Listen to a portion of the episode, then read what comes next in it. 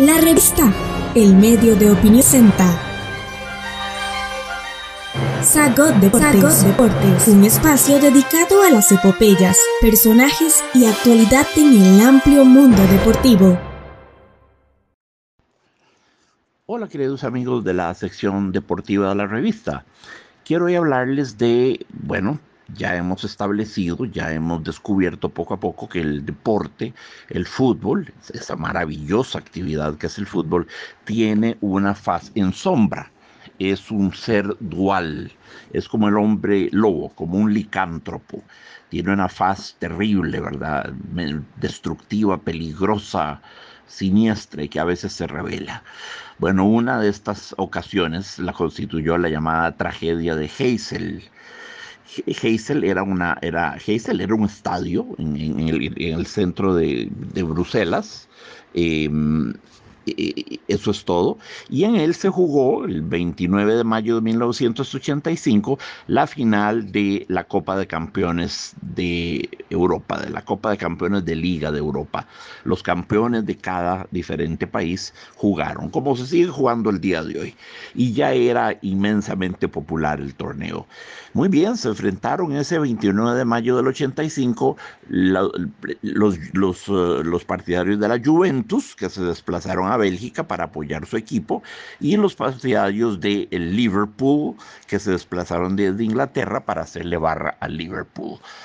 Pero sucedió que antes de empezar el partido, bastante antes de empezar el partido, los hooligans ingleses, fieles en su vocación típica e inmemorial de violencia, de criminalidad, de salvajismo, porque siempre han sido una lacra para el fútbol, los hooligans ingleses empezaron a empujar a empujar a, un grupo de partidarios de la Juventus, a empujarlos contra un muro, contra un muro que, que dividía secciones del estadio, una fuerza brutal, la suma, la suma de muchos brazos y cuerpos empujando a la gente, eh, la pared, la pared que estaba contra la cual estaban siendo asfixiados los aficionados de la Juventus terminó derribándose por el peso, por la presión que estaban ejerciendo este, las víctimas ante el empuje, el embate de los ingleses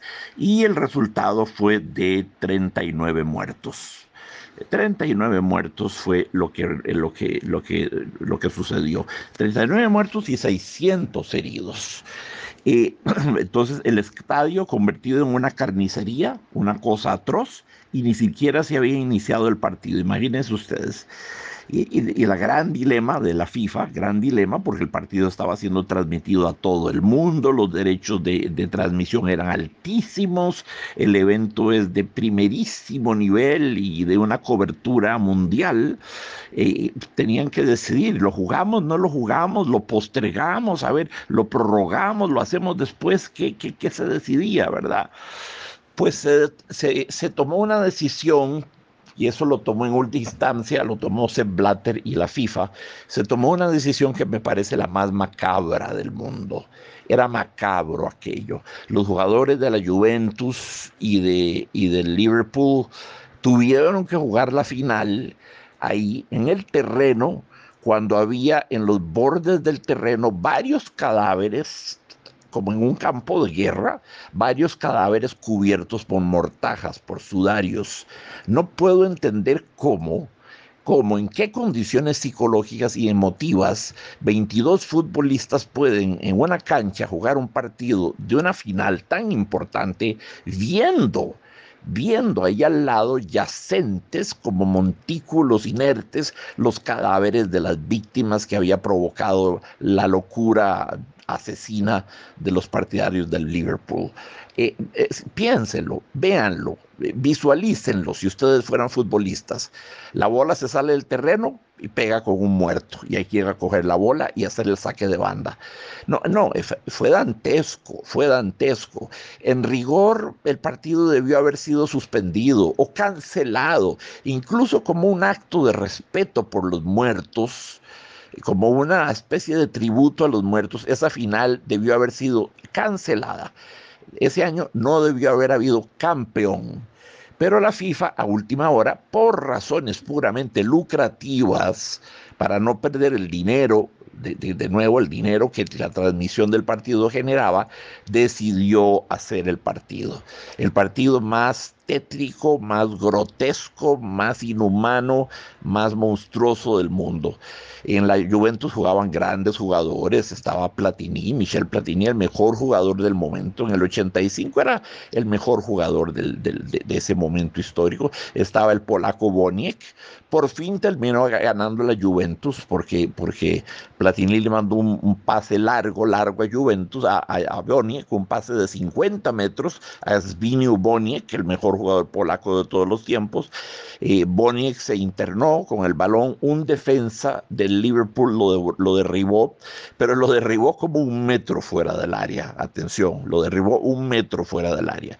El árbitro corrió y decretó penal. No sé si lo hizo, no sé si lo hizo como para compensar un poquito un poquito el estado anímico de los partidarios de la Juventus que estaban absolutamente desmoralizados e porque no murieron ingleses, los ingleses fueron los agresores, murieron, murieron los, los, los, eh, los, fanáticos de la Juventus que estaban tranquilitos, no se estaban metiendo y nada, no, no, no, no, se estaban portando bien.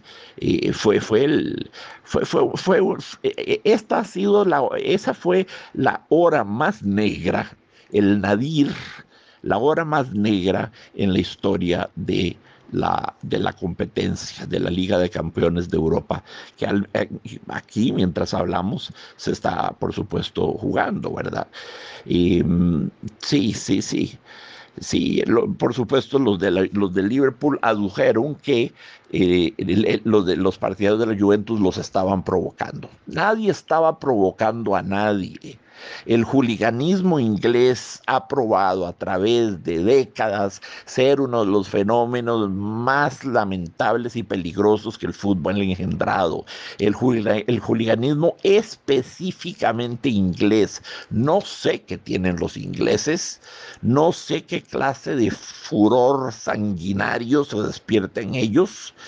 Eh, me he dado muchas explicaciones porque, porque la, sí, claro, los, los, italianos tienen los tifos y los equipos tienen sus barras bravas y van con cánticos en Alemania y, entonan himnos y cosas. Y, pero no, lo de los hooligans es algo específicamente inglés, específicamente ligado a la cultura inglés, específicamente ligado a la historia y al temperamento nacional inglés.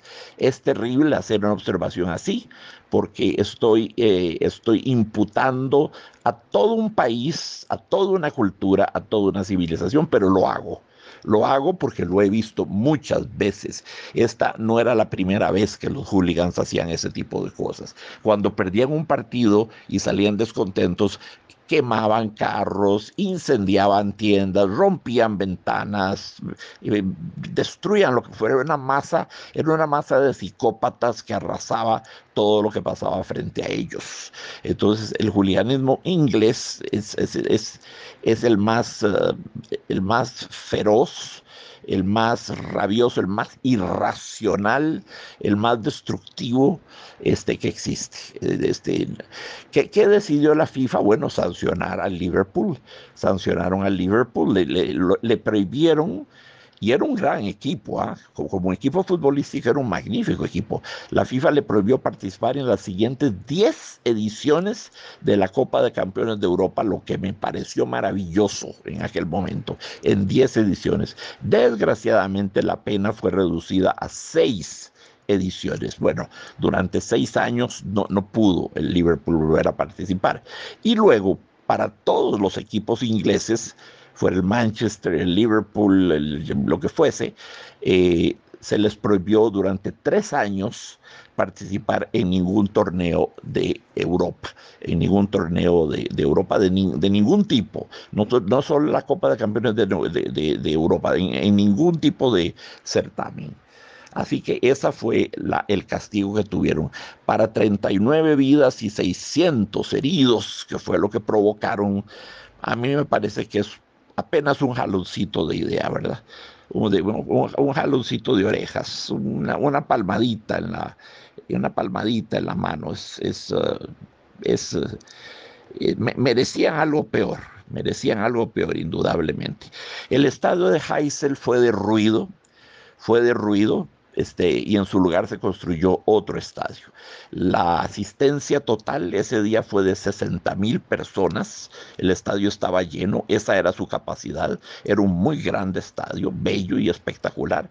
Fue destruido porque quedó convertido en tal símbolo de muerte que la gente no quiso volver. Y, con razón, lo comprendo, lo comprendo. ¿A quién en su sano juicio se le ocurriría hacer un estadio en, Auschwitz, por ejemplo, o en Dachau? No, se convirtió en el lugar, en el estadio que había sido el lugar de un atroz eh, holocausto humano también, ¿verdad? Con 39 muertos, la vasta mayoría, pero no todos, la vasta mayoría italianos. Y esa es la cara oscura del fútbol, amigos. Eh, no la perdamos nunca de vista. No perdamos nunca de vista el hecho de que mucho de que nosotros vemos en el fútbol, cómodamente recostados en nuestras sillones o sofás favoritos, mucho de lo que vemos en el fútbol reposa sobre océanos de lágrimas y le ha costado muy caro al mundo. El fútbol es, es una forma de trascender, de sublimar, de procesar y de transformar y de amaestrar la violencia. Y en esa ocasión, esa funesta tarde de Heysel, 29 de mayo de 1985, todos esos propósitos fallaron y el ser humano regresó al paleolítico inferior. Estamos en las plataformas de Spotify, Apple Podcast, Google y Anchor como la revista. La revista.